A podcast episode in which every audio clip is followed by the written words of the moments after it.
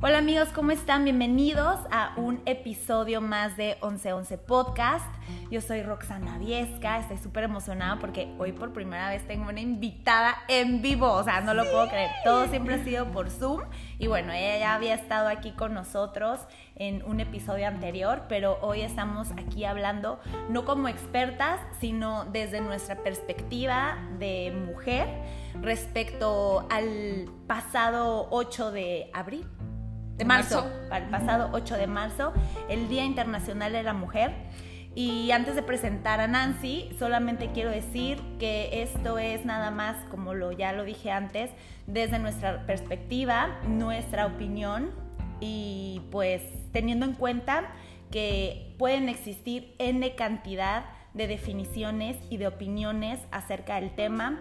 Esto no es para que nadie se sienta ofendido y si sí, pues de antemano les pedimos una disculpa, simplemente hablamos desde lo que nosotros eh, queremos expresar y pues como amigas, como mujeres y como ciudadanas, ¿no? Entonces, bienvenida, Nancy Vega.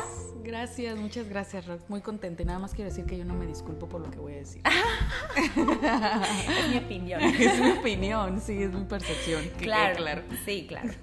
Em, bueno, antes de darle inicio a lo que es este tema, me gustaría que empezáramos para definir, que cada quien definiera qué es para ti el feminismo y qué es para mí el feminismo, porque quizá nos podemos encontrar con la, con la respuesta de que no tienen que ser lo mismo para todas las mujeres, así como cada país puede vivir el feminismo, incluso dentro del mismo país, en una ciudad, puede ser que sean para cada mujer el feminismo, no va a ser lo mismo para mí que una mujer de Juárez o que una mujer de Israel o que una mujer de aquí de mi cuadra, o sea, tan así lo vemos que mm, habían en el chat personas que nada más te escribían para decir felicidades, felicidades por ser mujer, o sea, para ellas, para esas personas el feminismo es felicidades por ser mujer y punto. El feminismo es ser mujer y sentirse orgullosa de ser mujer.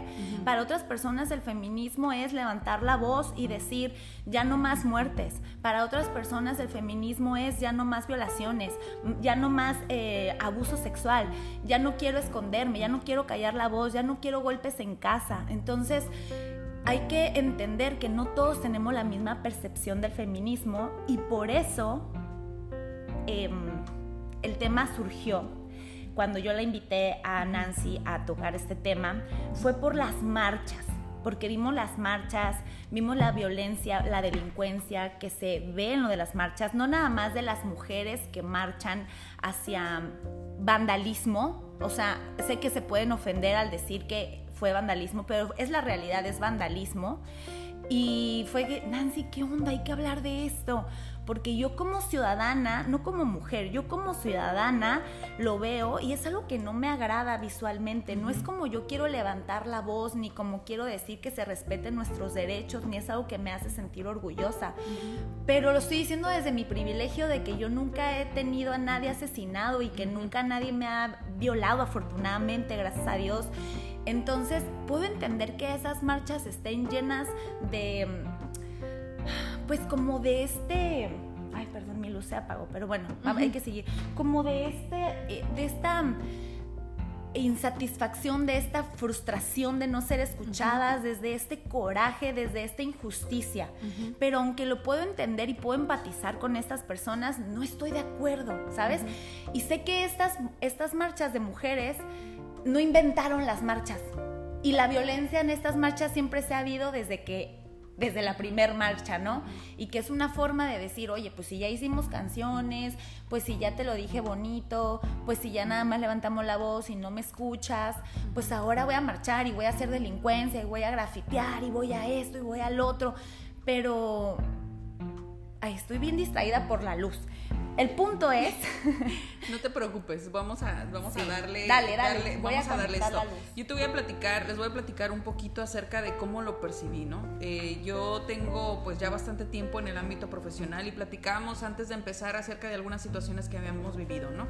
Sin embargo, cuando me dices, oye, ¿te consideras feminista o eres antifeminista? O es de, ¿sabes qué? No, no, no es un tema que yo tenga estudiado a profundidad, sinceramente, no es un tema que me haya llamado a mí yo creo que todas las, las luchas y todos los gritos de guerra provienen de, de, tu propósito, sinceramente. Toda la parte del dolor que tú vives en tu vida, pues tiene que ver justamente con, con quién, en quién te vas a convertir, eh, con lo que te relaciones, eh, con el dolor que tú viviste, ¿no? Entonces, en este punto también yo eh, pasé por algunas situaciones, sí, pero esas situaciones nunca me definieron, sinceramente. me hace decir, no, pues sí, hablan de su privilegio, hablan de, de tal. Bueno, sí, es, he sufrido discriminación este, en el trabajo por ser mujer, sí, claro que sí. He sufrido un tipo de abuso sexual, acoso sexual, este, por ser mujer, sí, claro que sí, por supuesto que sí. Este, eh, en algún momento llegaron a tocarme cuando era niña lamentablemente sí, pero sabes que eso no me define. O sea, nunca ha sido mi bandera nunca ha sido este, esta parte de yo sufrí tanto, sinceramente eh, creo que todos tenemos una forma de expresar y sanar nuestro dolor. Esa no fue la mía. Sinceramente esa nunca fue la mía. Pero cuando me hablan de si soy feminista o no soy feminista, qué opino del feminismo, fíjate que justamente yo tengo un hijo, varón, de 17 años, que justamente le pregunté, hijo, ¿qué opinas de, esta situación? ¿Qué opinas de, de, estas marchas de las mujeres? Y me dice, pues que está bien, ¿no? Está bien que se expresen. Dice, qué mala onda que sea a través de la violencia y que las haga verse tontas y que estoy hablando de una perspectiva de un niño de 17 años, o sea, que las haga verse tontas, pero que a la vez ellas mismas se hagan violencia contra ellas mismas. Yo, ¿cómo? ¿A qué te refieres? Dice, mamá, me parece más violento que yo tengo muchas amigas que permiten noviazgos tóxicos. Dice, eso es violencia contra ellas mismas, no necesitan que nadie venga a abusar de ellas, ellas mismas abusan de ellas. Para mí, voló mi cabeza en el sentido de que, ¿qué está pasando? Claro, sí. Eh, y de hecho, bueno, antes que nada, yo investigué un poquito cuando empezó el, el, feminismo, empezó en los años 60 por mujeres privilegiadas, porque a veces te dicen es que tú no puedes hablar desde tu privilegio, ¿no? a ver, ¿por qué no puedo hablar, no? Yo también soy mujer, yo también, como tú dices, he sufrido N cantidad de cosas, ¿no? Y eso no quiere decir que ya por eso vas a victimizarte y a decir, nosotros somos las víctimas y los hombres son los malos de toda la vida, ya odiamos a los hombres, ¿no? Y mm, lo que tú, lo que, lo que, lo que tú me decías de lo de tu hijo, se me hace súper interesante porque las mujeres cuando empezó en los años 60. Fue mujeres privilegiadas que tenían el derecho a la educación, que antes no todas las mujeres tenían el derecho a la educación, y que sufrían violencia en casa. Y que esto empezó porque al tener ellas derecho a la educación y al juntarse, empezaron a decir, oye, esto no está bien. Oye, empezaron a generar esa conciencia de decir, ¿por qué tenemos que vivir esto? ¿Por qué, ¿Por qué, mi marido me tiene que golpear? ¿Por qué le tengo que pedir permiso para venir a estudiar? ¿Por qué mi papá me tuvo que casar? ¿Por qué tuvo...? Entonces, al generar esa conciencia fue que empezó esta, este nuevo fragmento del feminismo. Entonces, para mí el feminismo es un acto de conciencia de lo que está pasando en la vida de cada una de las personas para tú estar dando más de lo que realmente eh, va, va más allá de tu, de tu valor como persona, ¿no? Entonces lo que tú me estás diciendo es súper importante porque antes de empezar a querer cambiar toda la política, las, las, las personas en el exterior, a los hombres y demás, ¿por qué no empiezas por tú definir para mí qué es el feminismo? ¿Y qué estoy yo permitiendo como mujer en mi vida, en mi propia casa, con mis amigas, con mi persona, con mi reflejo en el espejo, con mi relación con las otras mujeres, para que yo lo empiece a cambiar desde mi posibilidad, ¿no? Exacto. Y justamente hacia allá iba, ¿no? Hacia el punto en el que Finalmente esta parte del feminismo entiendo que tiene que ver con levantar la voz y que ha habido muchas situaciones en las que no han sido escuchadas, pero por supuesto, y algo que yo te decía, Rox, es que no hay nada más poderoso, no hay nada más poderoso que una mujer segura de sí misma. Nada más poderoso. Ustedes no tienen una idea el, el furor que causa que una mujer segura de sí misma entre a una oficina. O sea, lo he vivido en carne propia, lo he visto a través de otras colegas y es algo que realmente intimida tanto a hombres como a mujeres, ¿sí? Entonces, en este sentido, la parte del no tener las herramientas para alzar la voz y solamente empezar a, a generar violencia, pues obviamente yo entiendo que es una forma de expresión y no la juzgo en lo absoluto. Yo hablo desde el punto de vista de cómo interpreté mis circunstancias y cómo decidió Nancy Vega actuar ante esas circunstancias. Y que la forma en la que están actuando otras mujeres con violencia y con todo esto, lo único que pudiera decirles es, hermana, no sé por lo que pasaste, no te puedo decir que te entiendo, no te entiendo, pero lo único que te puedo decir como mujer es que tenemos más inteligencia que puede generar más ruido y que puede generar más cosas que solamente ser, hacer un acto violento. Y a lo que voy con esto es que tal vez no todas hayan tenido ese privilegio de tener la educación, de tener una voz, de tener, o sea, y volvemos a la parte de, sí, hablan desde que nunca vivieron nada. No, hablo desde el punto de vista de cómo sí quiero que vivan mis nietos, mis nietas, y hablo también desde el punto de vista que yo tengo un hijo varón y que digo, wow, o sea, ahora les voy a decir algo, ahora antes cuidaban a las niñas, ¿sí? Cuidaban a las niñas, que no, las fueran a tocar, que no les fueran a hacer, que déjenme decirles que yo tengo muchas pláticas con mi hijo para que mi hijo no lo meta ni en ningún problema una niña. De que fue tocada inapropiadamente, de que la, le habló de alguna forma o de otra, de que no sea él abusado por el poder del feminismo mal dirigido y eso lo está viviendo un varón, un varón de 17 años, ¿sí? En donde si una niña se siente rechazada, hoy corre el riesgo, mi hijo, de que sea acusado de abuso. O sea, ¿qué? A eso me refiero, a que le estamos dando voz a algo que finalmente no está solucionando el problema de raíz. Roxana, tú hablabas que cómo había surgido el feminismo y cómo había surgido toda esta parte y justamente tiene que ver con esto, con, eh, ok, desde la forma privilegiada empiezo a darme cuenta que teniendo educación yo, yo empiezo a tener a generar mayor conciencia de lo que tengo derecho y a poder tener mayores libertades. Sí, perfecto, ahí surgió. Estaba viendo el documental de Netflix donde Jane Honda, toda espectacular, habla acerca de cómo empezó a liberarse de las fotos que empezaron, de los movimientos que empezaron a ser artísticos, del Woodstock, de, de todo este movimiento también empoderador femenino en donde decían, es mi cuerpo, puedo enseñar lo que se me da mi gana, puedo estudiar lo que yo quiera, puedo ser quien yo quiera. Genial, ¿sí? Pero ¿en qué momento se torció a ahora soy violenta? En qué momento se torció a no generar más cuestionamientos el por qué me duele tanto. Y no los invito desde la división a que analicemos esto, sino desde la ley de la unidad y que si lo vemos como un todo y como que todas somos esas mujeres y que en ese todo, siendo una sola mujer todas, ¿qué herida están tocando en mí? ¿La de rechazo? ¿La de no ser suficiente? La de abandono, que estoy reaccionando de forma violenta. ¿Sí? Ahora, si estoy reaccionando de forma violenta, la violencia va a hacer que sane mi herida. Ustedes respóndanme. Aquí el punto es que lo permisivo empieza contigo misma.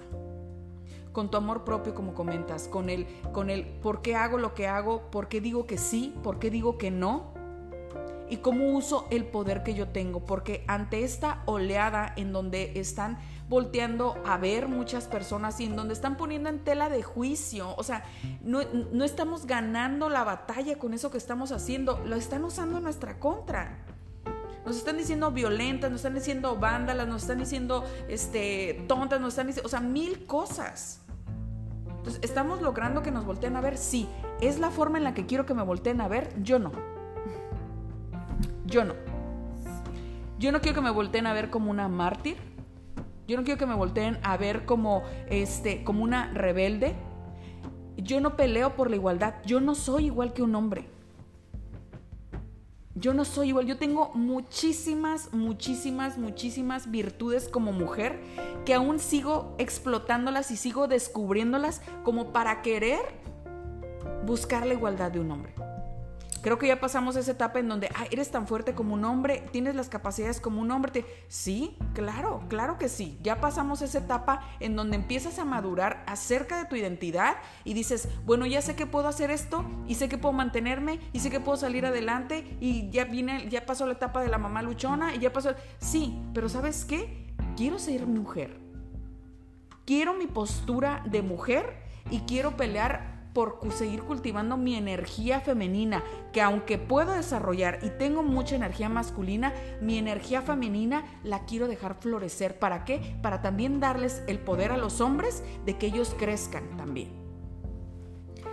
O sea, estoy muy de acuerdo con lo que dices, pero también, también quiero dejar muy claro que yo, Roxana Viesca, quiero pensar que en las marchas cuando se vio violencia fue meramente por estas mujeres frustradas que han sufrido una violencia de muerte sexual, que han acudido a las autoridades, que no, les han hecho caso, por todas las muertes de Juárez, por todas las desapariciones, por todas esas cosas que van más allá de tú trabajar tu salud mental y que tú des a respetarte como tú, como tú quieras que te des a respetar, como tú quieras darte a respetar no solo en tu casa, sino hacia otras mujeres y demás. Quiero separar mucho eso, que, que como dijo Nancy, no te puedo entender porque nunca lo he vivido. Yo tampoco estoy a favor de que haya sido con violencia, pero, pero trato de respetar el sentimiento de injusticia que están viviendo por todas esas muertes por el género. Eh, en cuanto a lo otro, em, también estoy como totalmente de acuerdo contigo, Nancy, en que yo tampoco busco igualdad. Yo no quiero ser un hombre, no quiero ser tratada como un hombre. A mí sí me gusta muchísimo mi energía femenina, me gusta salir y que un hombre me pague el café y me invite y me abra la puerta y me cuide y me proteja y eso no quita que yo quiera ir por mis sueños y que quiera luchar y que, y que yo diga y que yo sepa que puedo ser una chingona y que yo me puedo pagar mi propio café y que yo me puedo abrir mi propia puerta. Pero me gusta, me gusta ese equilibrio entre la caballerosidad y el ser femenina, no el feminismo, sino el ser femenina y que mi energía de mujer fluya. Como tú dijiste, me encanta hacerle de comer a mi novio y yo servirle y yo hacerle. Y eso no me hace sumisa y eso no lo hace a él un macho. Pero porque también él tiene sus lados de, de que él me atiende, de que él me cuida, de que él me provee, de que él me protege y eso no quita, como ya lo dije, que yo salga a la calle y quiera luchar por mis sueños y que yo quiera ganar mi propio dinero y que quiera luchar y que quiera hacer viajar con mis amigas y que quiera independencia y que quiera tener una cuenta de banco a mi nombre y que quiera tener libertad de poder salir cuando yo quiera. Entonces, pero yo creo que hay que encontrar la raíz de por qué están habiendo hombres frustrados Exacto. que están en pro del machismo y que sigue habiendo machismo. Y detrás de un hombre machista hay una frustración y un issue con su propia madre. Entonces las mujeres también estamos siendo parte del problema. Estamos criando a esos hombres que están odiando a las mujeres, que tienen ese rencor hacia su propia madre, hacia lo que vivieron en sus hogares, hacia la violencia que vieron en sus hogares y que ahora salen a la calle y creen que es muy normal salir y agarrarle una nalga a una mujer o golpearla o insultarla porque es lo que vieron en sus casas. Entonces, ¿por dónde empezar? Por ti, como lo dijimos antes, por ti.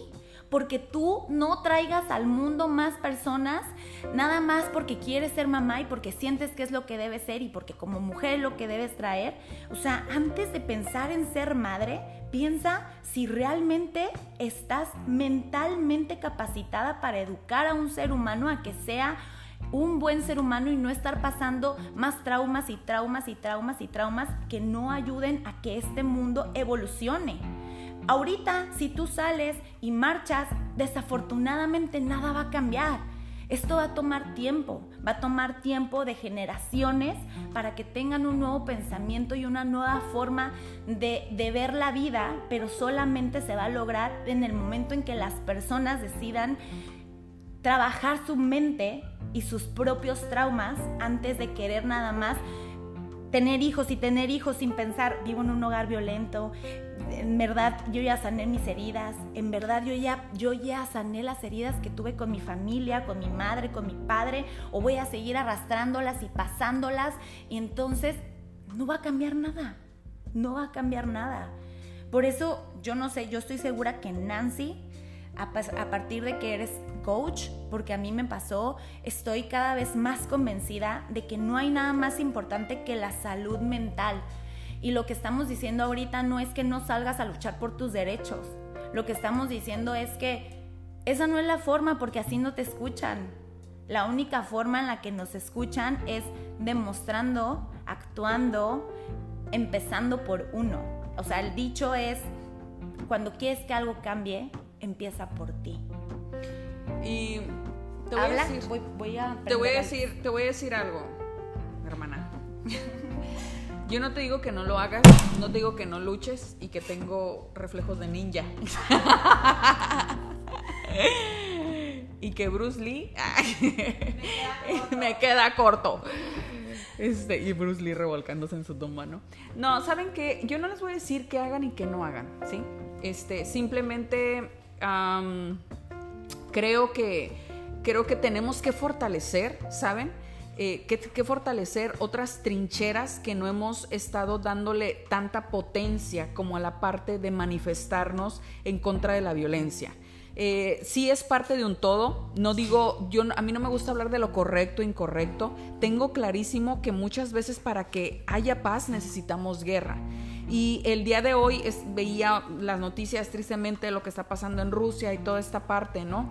Y, ver tanta gente inocente morir y ver tantas cosas, pero a la vez ser, entender que dentro de la energía del universo eso es parte del equilibrio. El tener paz, el tener guerra, el tener amor, el tener odio, sí, es parte de todo. Si nos vamos a, un, a otro nivel de conciencia, sabemos que eso siempre va a existir y que los mundos en donde todo es bueno o en donde todo es malo no existen. Somos una somos esa parte de equilibrio en donde va a haber el bien y el mal. Y así como hay personas que están saliendo a marchar, nosotros somos la otra parte en la que no salimos a marchar, en la que decimos, esta es la forma pacífica de decir, morras, hay que ponernos a pensar y a ser más inteligentes cómo ocupar las posiciones de poder que nos van a ayudar a que más mujeres sean escuchadas cómo me voy a preparar y cómo voy a ser estratégica para que en una mesa de ejecutivos haya más mujeres.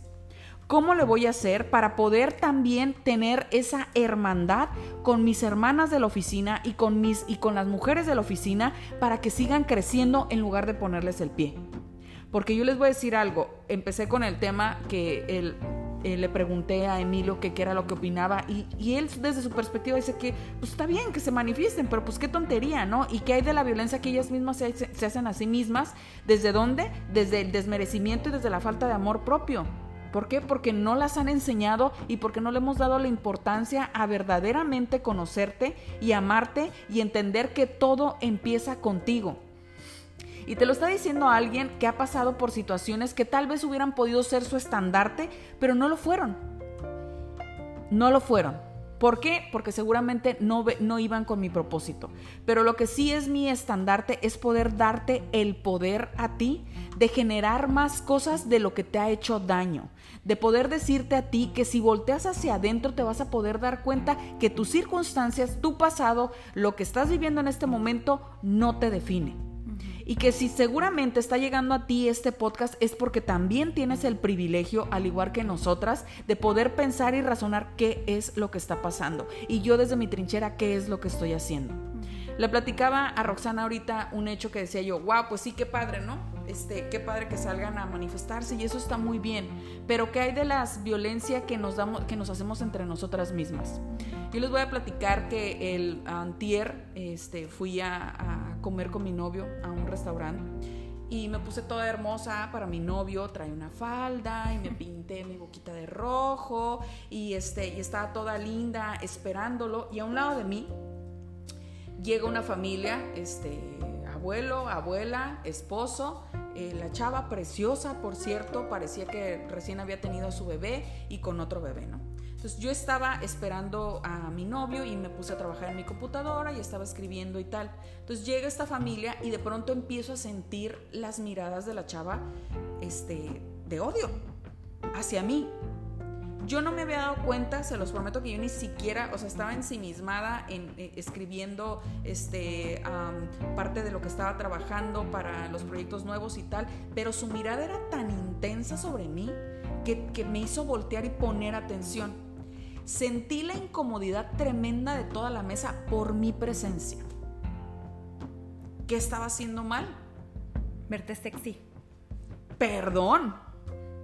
Perdón. Se notaba claramente, eh, los tenía como a metro y medio, y se notaba claramente la incomodidad del chavo que sinceramente nunca sentí ni una sola mirada, porque yo creo que así le iba a ir, ¿no? Si se le ocurrió voltear, ni una sola mirada de falta de respeto ni nada, pero una plática nerviosa y la chava, me puse, de verdad, me puse, cambié de hoja, abrí una hoja nueva y, y empecé a escribir cómo me sentía al respecto. Y pensaba, yo decía, esta chava se siente amenazada. Se siente amenazada porque seguramente tal vez no se sienta bien con su físico porque acaba de tener un bebé. ¿Sabes? Me puse en una forma empática y dije, wow, o sea, en lugar de voltearla a ver con hate, de decir, pinche vieja, pinche vieja que me ve, ¿no? O sea, ¿qué le pasa? Porque era, no tienen una idea en la energía cañona que sentía sobre mí de, ojalá desaparezcas, ¿no? Ojalá te mueras, ¿no? Casi. O sea, y yo decía, no, o sea. Ojalá que ese bocado te engorde así, ¿verdad? te pongas como así rodando, salgas de aquí. Entonces, este, era como, esta chava, ¿qué onda, no? O sea, intenté de verdad, en medio de todo eso, voltear a verla y sonreírle. O sea, y en cuanto encontró mi mirada, o sea, me barrió con los ojos y volteó la cara, o sea, de tremendo. Y yo dije, wow, morras, o sea, ¿saben qué? Necesitamos ayuda cabrón. Necesitamos ayuda cañón, ¿sí? Entonces me hizo recordar, Rox, todas las chavas con las que me he encontrado en ciertos proyectos, en ciertos lugares, donde lo que predomina sobre ellas es su inseguridad. Y en consecuencia, ¿qué ocasiona? La envidia. Y en consecuencia, ¿qué ocasiona? Es que si mi existencia está en un proyecto, es porque seguramente mi cuerpo o mi gracia o mis pompis son las que me hicieron entrar por esa puerta. Pero como dijimos ¿eso no es violencia? ¿Y si sí qué? Güey, eso no es violencia. ¿Y si sí qué chingados? o sea, ¿por qué Yo soy responsable de mi cuerpo y la persona que me dice que sí, o si nos enredamos en, un, en una situación amorosa, somos adultos. O sea, ¿y si sí qué? Eso no quita mi maestría, eso no quita mi carrera, eso no quita la experiencia, eso no quita mi capacidad. Ahora, ¿te sientes insegura? Güey, no van a dejar existir amenazas todo puede ser una amenaza para ti si tú no te sientes segura de ti misma. Entonces, ¿qué más violencia quieres que tú misma generar chismes contra tus propias amigas?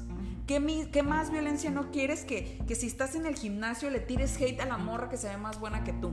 O le tires hate a la morra que está más flaca. O le tires hate a la morra que pues tiene más carisma.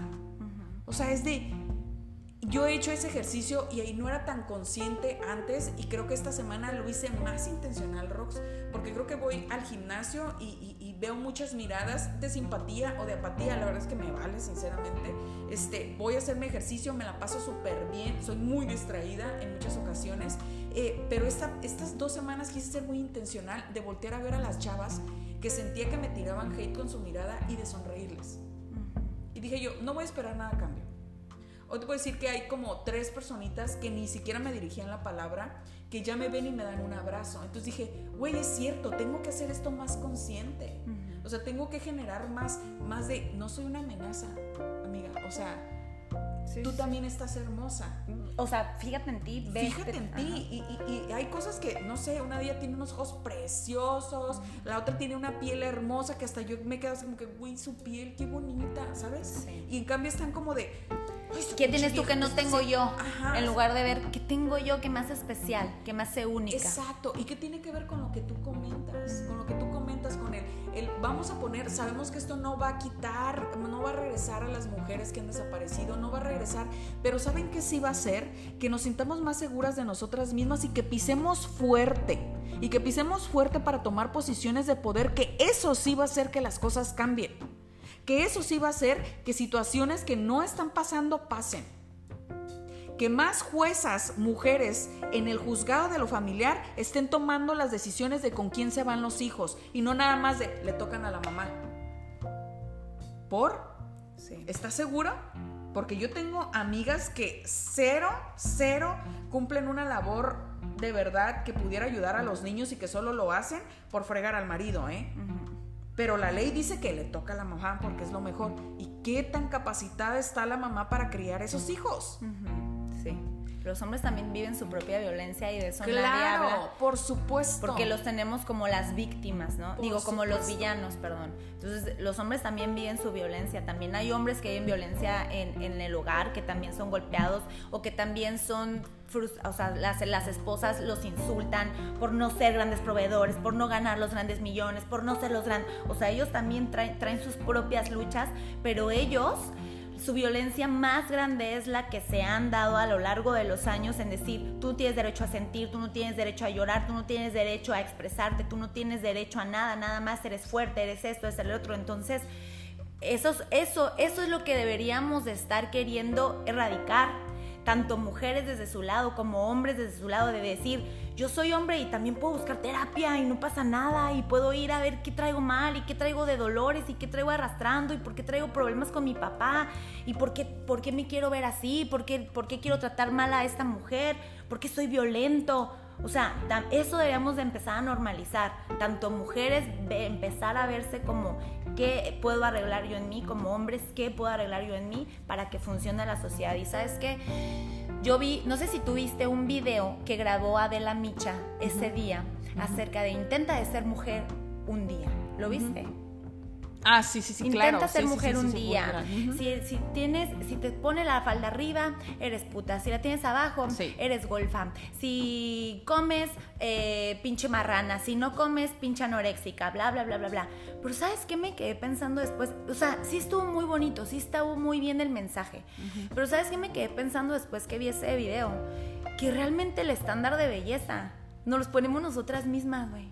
100%. O sea, los hombres no están ahí diciéndote, vete así, haces. Nosotras somos las que seguimos las modas y si vemos una mujer con labios, ya los quiero yo también. Y si vemos una mujer, yo también ya quiero. La competencia es entre nosotras. De hecho, el, dicho es, una no se viste para, para tu hombre, una se viste para la otra, para, para las mujeres, para que no te critiquen, para que vean que tú sí traes. Para... Los hombres no saben de bolsas, les vale mal cómo te veas, con que te veas bien, con que salgas con Mira, eh, y sorry que te interrumpa, pero eso es importante que lo veamos, ¿eh? Porque este, eh, yo tengo amistades con hombres eh, muy estrechas y que empiezo a platicar, oye, esta chava se te hace gorda, ay, cero gorda, güey. Oye, ¿y esta chava se te hace, se te hace guapa? Sí, está guapa, pero esto y esto y esto. Oye, este, o sea, cero, ¿y sabes para qué? Para ver como mi perspectiva o mi lente de, de, ese estándar de belleza que yo misma me he puesto, que yo misma me he hecho en, todo este andar de, oye, ¿qué onda con tus relaciones? ¿Qué onda con, con las mujeres? ¿Qué onda? ¿Qué es lo que opinas de esto? ¿Qué es lo que sí tomas en cuenta de una mujer? ¿Qué es lo que sí tomas en cuenta de otra, de otra, no? Y de pronto también las mujeres nos creamos ciertas este, paradigmas respecto a cómo tenemos que ser y qué tenemos que ser. ¿Qué? O sea, pero no los ponemos nosotras, mismas. y nos quejamos de, es que la sociedad me exige ser así. Empezó por una mujer, nosotras somos las que nos estamos obligando a vernos de tal manera. Yo hoy sí, hoy sí quiero llamarle la atención como mamá. Como mamá. Que si todo eso fueran mis hijas, ya les hubiera puesto una chinga. O sea, hay mujeres, hay mujeres que su inseguridad las lleva a prohibirle a los papás a ver a sus hijos. Yo el día de hoy vi que asesinar a menores era un crimen de guerra. ¿Por qué? Porque son personas indefensas que no tienen la capacidad de defenderse. Si tú eres mujer y le has prohibido a tus hijos ver a su papá porque no te da dinero, estás cometiendo un crimen de guerra. ¿Tus hijos qué culpa tienen? Y yo no estoy diciendo que el papá sea malo o bueno, yo no sé, pero es su papá, güey. Tú lo escogiste. Tú lo escogiste, o sea, de una de otra manera, a ti tú viste algo en ese gordo, panzón, pelón, lo que quieras, que te gustó.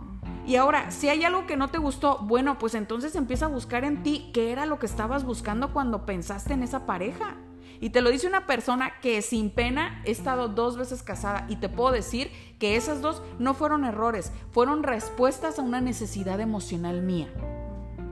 y que, y que si el día de hoy, y que si el día de hoy estoy soltera, estoy casada, estoy, estoy como quiero estar porque me hago responsable de lo que yo soy.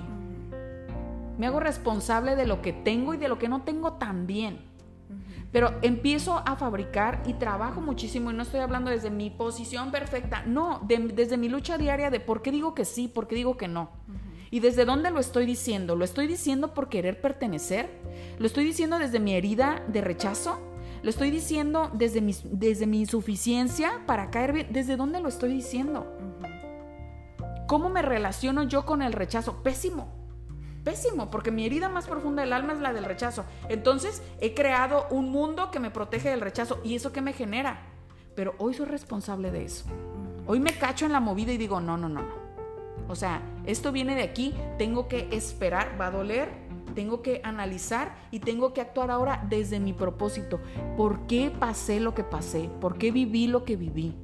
¿Cómo, me, cómo voy a responder ante esta situación? Porque créeme que las experiencias que has vivido, lo único que hacen es enseñarte quién eres de ti mismo. ¿Cómo reaccionas ante esas situaciones? Sí, y se me puso la piel chinita porque yo también he sufrido violencia dentro de una relación, de que casi al llegar a golpes, o sea, una relación realmente violenta, tormentosa, donde yo realmente era una persona sometida, donde me decían que ponerme, que salir, a quién hablarle, a quién no hablarle, cómo pensar, cuándo reírme, cuándo esto, cuándo él me hablaba, cuándo no me quería hablar, o sea, realmente estamos hablando no desde nuestro privilegio, sino de que hemos pasado también por cosas que nos permiten eh, tanto ser empáticas como decir, a ver, güey, no hay víctima exitosa. Yo también he vivido por esto, pero como dice Nancy, escojo pensar, ¿por qué estuve envuelta en eso? ¿Por qué permití todo eso? Porque Claro, o sea, ahorita les podría decir toda la lista del por qué y sería una hora, un programa de hora y media, pero ahora entiendo por qué, porque traía muchísimas carencias y porque mi perspectiva del amor estaba totalmente retorcida y porque mis necesidades eran simplemente que alguien me amara sin importar quién fuera, ¿no? Y entonces he decidido dejar de ser esa víctima y como dice Nancy, ¿para qué viví esto? ¿Por qué viví esto? Tratarme y decidir no volver a hacerlo. Entonces, si tú eres una mujer que está sufriendo violencia en su casa, en lugar de salir y hacer huelga, salte de esa casa y ponte a ver qué es lo que te metió ahí. ¿Por qué escogiste esa pareja? ¿Por qué? ¿Qué lado enfermo, lastimado de ti? ¿Qué herida, como, como dijiste, qué herida es la que me llegó a unirme a esa persona que me hace estar en lo conocido. Nosotros como seres humanos buscamos lo que nos es familiar. Cuando si tú estás enferma, si tú has pasado por traumas, si tú viviste violencia, si tú no sabes lo que es amor, cuando te llegue alguien bueno, que te dé amor, que sea bueno, lo vas a rechazar porque para ti eso no es familiar. Pero si entonces lo entiendes y desde una manera consciente, madura y adulta dices, ya no quiero cargar esto, quiero irme a algo más, empiezas a hacer lo desconocido como lo nuevo familiar en tu vida y entonces empiezas a notar los cambios para tu futuro. ¿No? Tu, tu presente son las elecciones de tu pasado todo lo que has hecho, todas las decisiones, todos los pensamientos que has tenido en tu pasado. Si tú quieres que tu futuro cambie, empieza hoy a hacer esas nuevas cambios y esos nuevos patrones, esos nuevos pensamientos para que tu futuro no se vea igual como lo has ido viviendo. Y esto no va a pasar mañana, esto va a pasar de una forma poco a poco, poco a poco, desde el momento en que tú decidas hacer cambios en tu vida. Y sabes que me estaba acordando ahorita de una de mis jefas, este, que siempre la menciono muchísimo porque me dio una formación hiper, súper tremenda, ¿no? Este, la señora Rosario, Ruiz, que fue mi jefa cuando era director comercial, este, y algo que aprendí muchísimo era abrazar la dama que soy. O sea, a mí me encanta mi estilo de, vestir, o sea, vean traigo, a mí me fascinan. mide casi dos metros y luego se pone eso, la veo así, hola Nancy, bienvenida. Y este, dice que me dice mi mamá que parezco Bratz con estos zapatos, que me cabezón y así con las patillas. Van a ser este... solo de la temporada, compren los amigos. Oh, sí. Este, saben que esta persona, esta mujer, me enseñó muchísimo a abrazar inteligentemente la dama que soy, ¿sí? O sea, siempre me decía, Nancy, o sea, con todo y tu energía, porque yo soy súper este, efusiva y con mi energía así como que súper masculina y tal, pero en, en, situaciones me decía que no se te muevan las perlas, siempre me decía eso. Era como que, ¿a qué se refiere? ¿no? Y era de, tú, ecuánime, mantente como dama. Y decías, ¿por qué? ¿Por qué no puedo alzar la voz? Porque era, porque hay que saber cuándo alzar la voz. Entonces era una mujer que estaba en una mesa directiva donde eran puros hombres, ¿sí?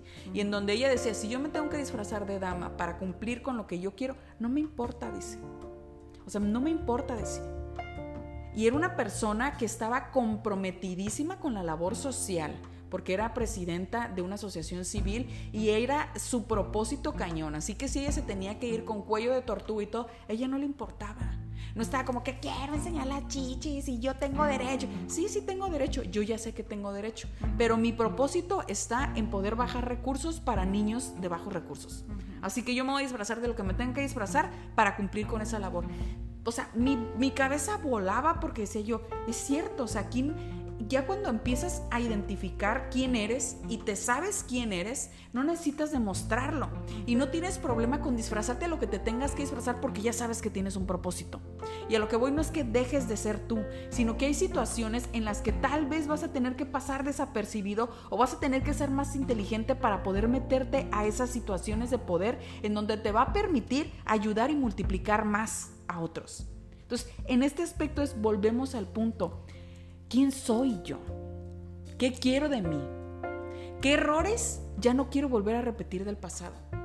¿Sí? Si te dañaron, si hubo situaciones que viviste, si hay cuestiones, si perdiste un familiar, si, yo no, yo no quiero, yo no quiero ni siquiera opinar de ese tipo de situaciones que yo no he vivido, ni, ni, ni me da, ni tengo la capacidad, chicas, de ser empática con algo así. No, no puedo, no, no tengo idea por más que yo pensara en un dolor tremendo, yo no puedo pensar en el dolor que tú sentiste. Pero lo que sí puedo pensar es en el poder que tú tienes como mujer. En decirte que una mujer segura es un arma letal en cualquier escenario. Yo lo he visto con mis propios ojos, que cuando entras a un lugar con esa seguridad, todo mundo tiembla. Y lo que tú dices tiene muchísimo más eco que romper anuncios, que, que rayar calles, que sí, tiene muchísimo más dos palabras que tú digas en el escenario correcto, con la seguridad de quién eres y qué quieres, va a lograr muchísimo más. Eso tenlo por seguro. No digo que dejes de hacer lo que tienes que hacer, tú tienes derecho a expresarte como tú quieres, pero hay un talento en ti cañón. Hay una energía femenina que no ha sido explotada a su máximo potencial, que al contrario ha sido castigada. Y sé que ha sido estigmatizada, ¿por qué? Porque pues antes te ayudaban, me estaba viendo en el documental este, del feminismo, que los cursos que te daban era el de cómo lavar los trastes. pues pásenmelo, güey. ¿Por qué? Porque no sé. La pinche ropa blanca me queda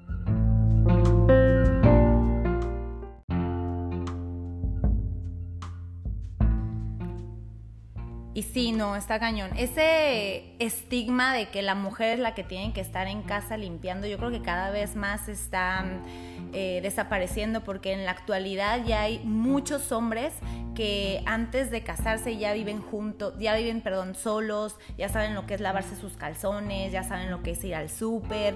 Y, volvemos a lo mismo, es dejar de ver al hombre como el malo de la historia y entender que somos un equipo y que, no, y que sí nos necesitamos mujeres, porque ahorita hay, hay muchas eh, feministas radicales que dicen yo no necesito a ningún hombre, incluso no lo necesito para ser mamá o para tener hijos, para vivir, para ser feliz, pues, o sea, entiendo el punto que no llega, que no es desde una necesidad de sin ti no soy feliz, ¿no? Pero realmente sí se necesita ese equilibrio, porque incluso en una relación gay, en una relación lésbica o de hombre con hombre, de homosexualidad, hay energía femenina y masculina y cada uno tiene un rol más femenino o más masculino. Entonces no se trata de que no te necesito en mi vida y me vale de los hombres y yo vivo en un mundo color de rosa donde solamente existen mujeres y donde solamente yo, yo me necesito a mí y a otras mujeres para ser feliz, ¿no? Es entender que somos un equipo, que somos seres humanos que, que, esto no, que el feminismo no deberá ser de una guerra hacia ningún género, ni hacia el mismo género de mujer, ni, ni, de atacarnos si tú no piensas igual que yo y si para ti el feminismo no es lo mismo que para mí y demás. Es simplemente entender que, que hay que vivir con paz, con paz con y la paz no es esta paz color de rosa de ay que todo sea perfecto y que no haya guerras y que no haya esto y que no lamentablemente eso no va a ser. El, pensamiento eh, feliz así todo color de rosa no existe. La paz empieza en uno y puede que sonamos redundantes en decir primero empieza por ti primero ve que tú tienes primero ve tus carencias pero es que realmente desde la conciencia de tu ser es que empiezan los grandes cambios. Y no hablo de como mujer, hablo de como ser humano, hombre y mujer. Exacto, exacto. Y tengamos claro una cosa, ¿eh? O sea, el tema de bueno y malo es un esquema social y moral que nosotros creamos, ¿sí? Porque lo que es bueno aquí de pronto vas a otros países y resulta que allá no es bueno. Entonces, ¿qué es bueno y malo dependiendo de la región? O sea, va más allá de esto. El que existe el bien y el mal, y el que existe energía femenina, energía masculina, que exista la guerra, que exista la paz, que exista la pobreza, que exista la riqueza, es parte de la dualidad del universo. Eso lo entendemos, ¿ok? Aquí mi pregunta es, ¿en cuál de los dos espectros quieres estar? ¿Y por qué?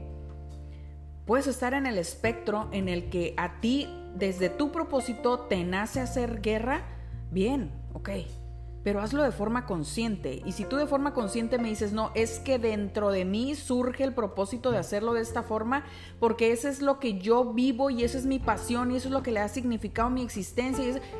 Excelente, esa es la parte de esa dualidad. Pero yo te invito a que te cuestiones el cómo vas a alzar la voz, el por qué la vas a alzar. Y volviendo también a la ley de la unidad, es es todas estas mujeres y volviendo a verlo como una sola mujer es qué herida estamos tratando sanar, Roxana. Porque si lo ves como una sola persona, ¿cuándo, cuando una persona es violenta?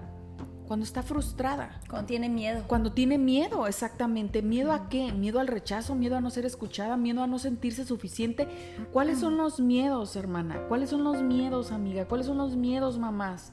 Que están surgiendo en nosotros que nos están que, nos, que están haciendo que permitamos situaciones que no queremos.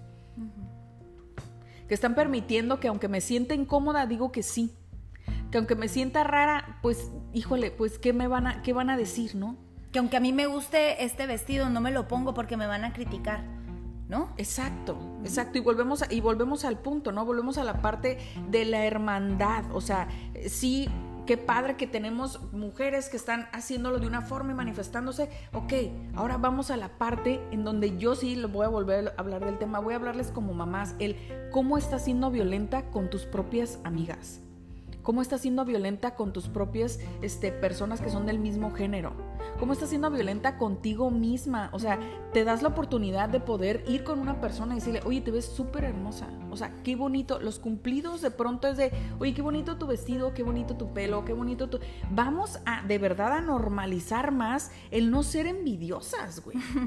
Es neta, o sea, yo hemos hablado de esto y muchos amigos van a decir, o sea, es que, güey, pues, no, es que mis amigas, tú ni tienes amigas, Nancy. Y es de, güey, ¿por qué no puedo tener amigas mujeres? O sea, no soy una robe maridos, mamonas. O sea. Y si sí, no va a ser tu marido, amiga. Están bien, pinches gordas sus maridos. o sea, y. O sea, y si sí, no va a ser tu marido. O sea, no va a buscar un extranjero, güey. O sea, no mamen. o sea, güey, o sea, no.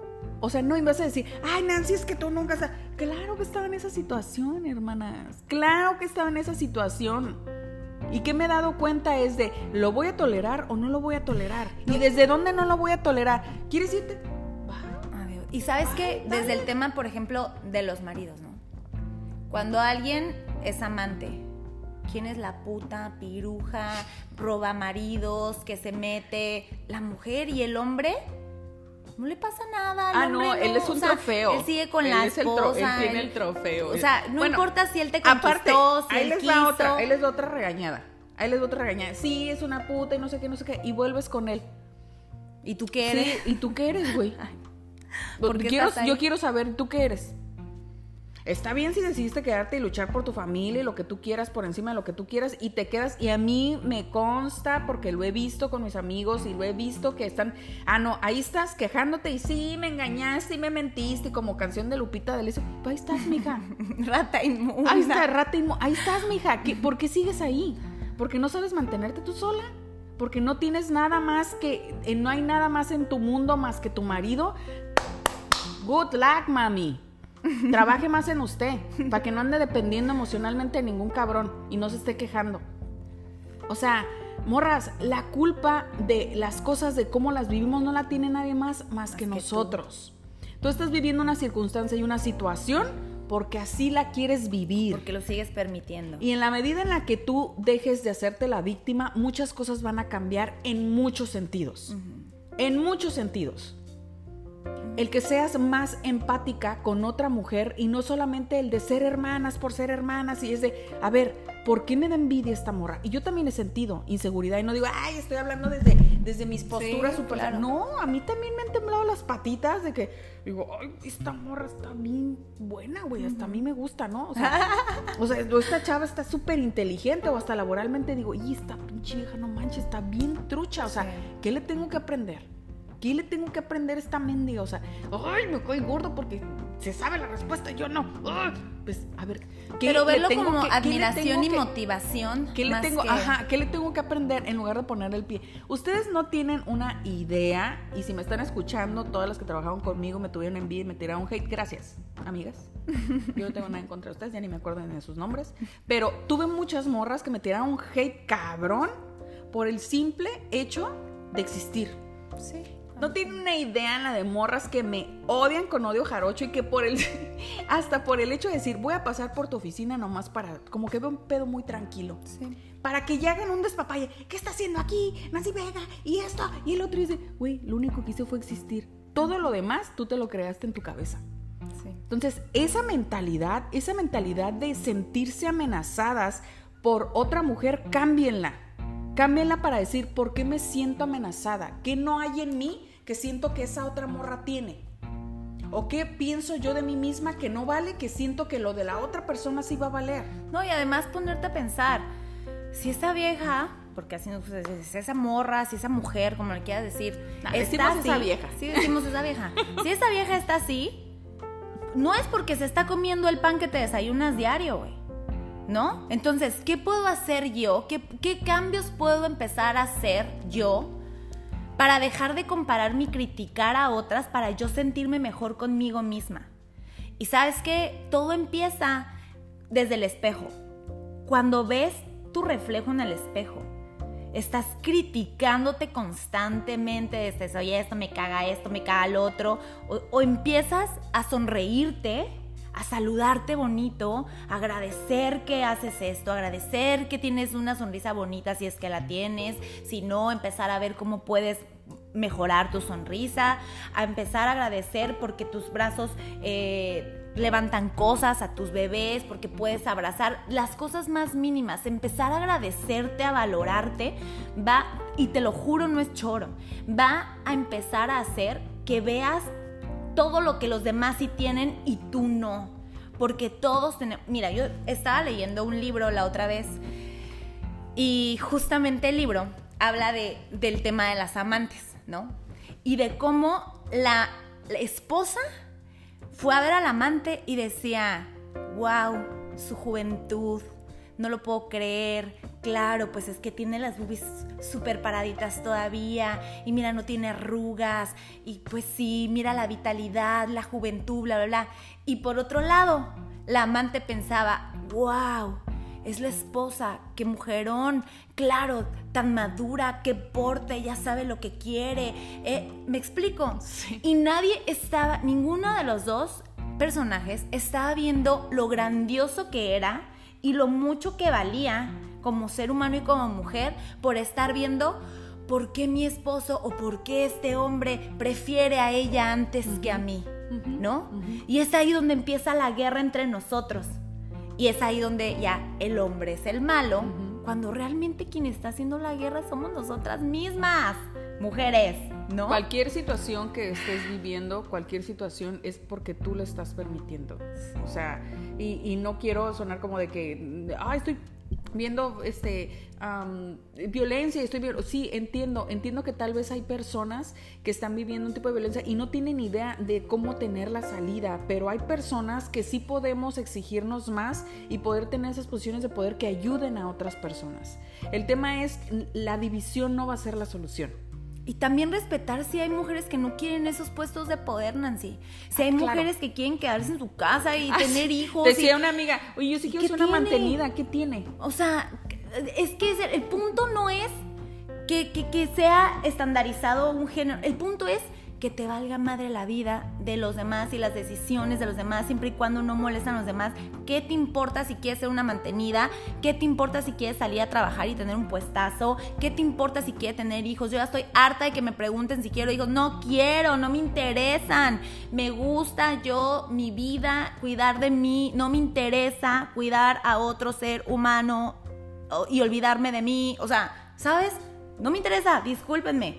Entonces, ¿qué te importa lo que otra persona viva? Enfócate en ti. Y son, y son muchos patrones, ¿eh? O sea, mucho, o sea, hablas de eso y también me hizo recordar, ¿no? Como que todo el tiempo mis papás preocupados, este, por, por mí. Y ya no grabó. Creo que...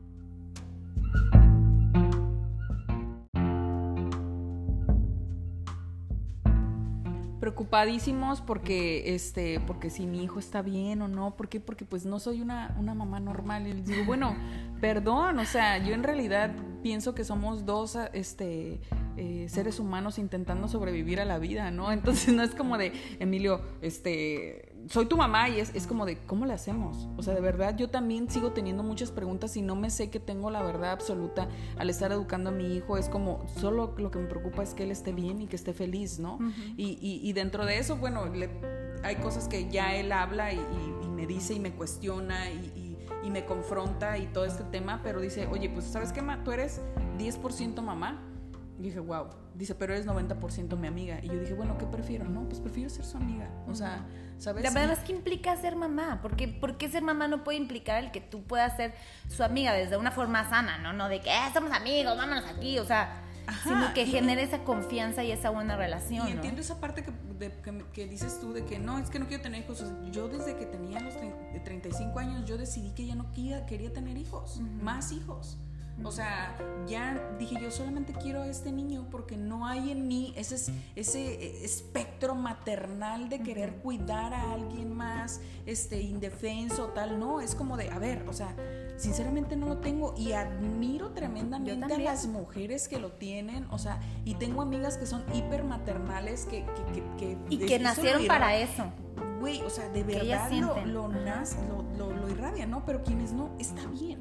Aquí el punto es, creo, Rox, que, que todo empieza con el en la tolerancia a las diferencias, ¿sabes? O sea, el ser diferente es lo que finalmente está generando muchísimas cosas, muchísimas guerras, eh, muchísimo racismo, muchísima desigualdad en, muchos aspectos, no solamente en el tema este, de preferencias sexuales. Pero es que, ¿sabes qué? ¿Sabes por qué me estoy riendo? Porque no hay nada, o sea, las diferencias, todos somos diferentes. Ni entre los gemelos no hay diferencias. O sea, ¿por qué no respetar? O sea, ¿de dónde surgió el querer que todo sea igual? O sea, me, dio risita cuando lo dijiste porque digo, es que debería ser lógico que entender que todos somos tan diferentes. Y, me gusta esa parte porque es de, yo siempre les digo, ¿no? Es que esto debe de ser, ¿quién dice? ¿Quién dice? Es que tú tienes que tener una pareja así y así, y esto es lo, es que ¿quién dice? ¿Qué si eso no funciona para mí? ¿Qué si el status quo que donde están acostumbrados a vivir resulta ser que no funciona para mí? Y yo estoy creando mi propia realidad que me hace ser más potente para poder dar más amor, más amor a otras personas. Finalmente de eso se trata. O sea, si me tienes en calidad cinco minutos, ¿qué si no me tienes el resto de la hora? ¿Para qué quieres todo ese, ese desperdicio de tiempo o de mi ser o de lo que quieras? O sea, el, el, crear tus propios modelos creo que también hace que tú seas más auténtico y te sientas más seguro de ti mismo y que empieces a indagar más el por qué lo haces y para qué lo haces. Entonces, Eh, ¿Y de ya- dónde surge? ¿Y de dónde surge? Principalmente de dónde surge. ¿Surge de mi herida? ¿Surge de mi miedo? ¿Surge de la insuficiencia? ¿O surge del propósito que yo sé que tengo como mujer de poder levantar la voz o poder hacer algo a favor de alguien más? Y sabes que dejar de tener miedo y de, de dejar de tener vergüenza y dejar de, de- de querer ocultar que tienes una herida, porque todos tenemos heridas, ¿no? Y en el momento en que se haga algo tan común de decir, esta es mi herida, estoy por trabajarla, ¿no? Decir, no pasa nada, esto no me hace más que un ser humano que está en este lugar, en esta tierra, para avanzar, para evolucionar, para soltar, para crecer y para entender cuál es mi propósito, qué es lo que quiero, qué es lo que me gusta, ¿no? O sea, ¿por qué, ¿por qué es ese estigma de, no, yo no tengo traumas, todo bien en mi vida? No, y súper cero, o sea, súper cero. Y, créanme, nosotros nos dedicamos a, todo el tema de la salud mental y claro que siempre va a haber esa huella eh, que se quedó en tu alma porque naciste con ella, traes desde tus antepasados, desde tu familia, ciertos rasgos ya respecto al dolor, a la tristeza, a muchas emociones, ¿no? Y ahorita este, me acordaba justamente eh, de una herida que tuve por andar de- en los brincolines. Ya uno no está edad para, en edad para eso, ¿ah? Pero No, ay, me sí, caí bien métanse gorda. a la clase- a mi clase de trampolín. Oye, no, me caí gordísimo que había hecho clases de trampolín, güey. O sea, y, y- y voy al gimnasio y había corrido y todo. O sea, y fui a Flyers. O sea, en Ah. el primer salto me hice un esguince tercer grado. O sea, me dio ultra coraje. Ajá. Me dio un chorro de coraje. Pero ¿por qué saco este tema? Porque justamente quiero que lo entiendan así. Imagínate, se rompe tu tendón, se rompe, se desgarra totalmente. ¿Y qué empieza a hacer tu organismo? Empieza inmediatamente a querer reconstruirlo, ¿no? Pero ya desde entonces yo tengo que tener cuidado cuando corro o tengo que tener cuidado con, este, si hago brincolín, ya olvídate que yo ya brinque la cuerda como que tan confiada, tengo que traer una tobillera. Y no porque me duela o no porque me hayan dicho ten cuidado, sino porque yo sé que hay un tendón ahí que ya no es el de, el de agencia, o sea, ya no es el que, el, que, el que estaba totalmente sano y que tengo que poner atención en que ahí está. Y me quedó una, una pequeña cicatriz adentro que se, ve- se nota como un bultito en la parte de, de mi, eh, en esta parte de mi pie, no sé cómo se llama sinceramente, este, en la parte lateral de mi pie y se siente, ¿no? Y digo yo, ay, qué loco es el cuerpo, ¿no? ¿Cómo, cómo lo reconstruye y cómo, pero ahí está. Pero ahí está. ¿A qué voy con esto? Es que cuando tú estás pasando por una situación que te hace reaccionar de forma violenta, que te hace reaccionar de forma que no entiendes y que tal vez el no entenderlo es lo que te genera rechazo, entonces empieces, te invito a que empieces a, indagar en, en que reconozcas que tienes una herida. Todos tenemos una herida. ¿Por qué? Porque cuando se empezó a formar nuestra personalidad, nuestro carácter, algo identificamos como peligro que se creó la personalidad y la personalidad viene creada desde esa herida y siempre la vas a tener. Lo que tenemos que trabajar es justamente es trabajarla desde la parte sana. Una vez que reconozco la herida, identifico cuáles. Hay cinco heridas.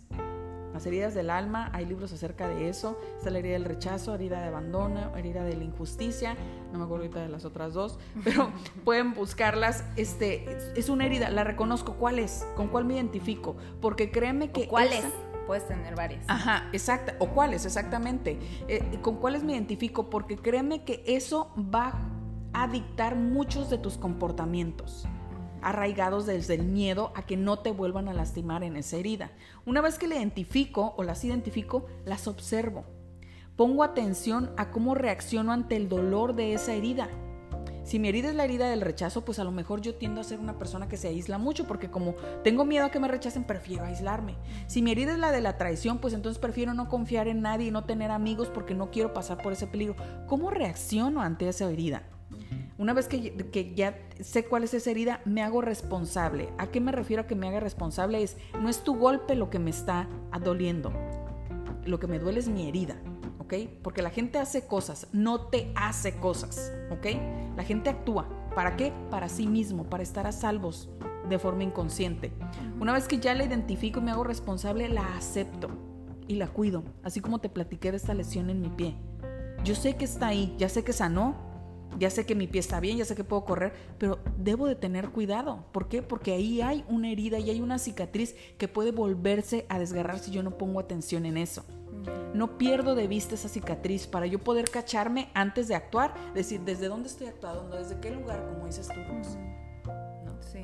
Y entender que, como, o sea, reafirmando lo que dices, la gente lastimada lastima, ¿no? Si ya te has, tú ya has sido lastimada por gente lastimada, empieza a tú a trabajar en ti para que no sigas siendo esa persona lastimada que simultáneamente también está lastimando gente, ¿no? Entonces, dejar de ser victimistas y empezar a actuar desde la conciencia, desde la responsabilidad, desde el amor propio, desde el amor al prójimo, desde el respeto y desde pues la conciencia. La conciencia yo creo que es la parte más importante.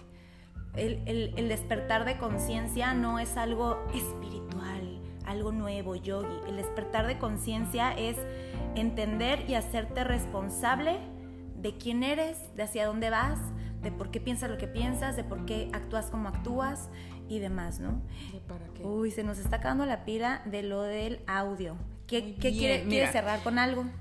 Nuevamente, los discursos más escuchados del tema del feminismo, este, mi cuerpo es mi cuerpo, yo tengo voz y voto, y sí, tú eres dueña de tu cuerpo, mil por ciento, muy mil por ciento de acuerdo. Ahora usa esa fuerza para cuidarlo, para alimentarlo sanamente, para hermosearlo a tu entero gusto.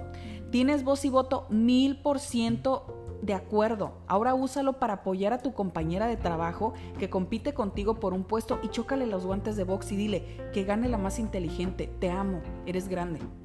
Hoy quiero ser la energía femenina y masculina que te hizo falta y tomo la autoridad como ser humano para decirte, sé inteligente. Busca dentro de ti qué tienes que sanar. Y si tu mamá nunca te dijo que eres suficiente, hoy yo te digo que eres suficiente.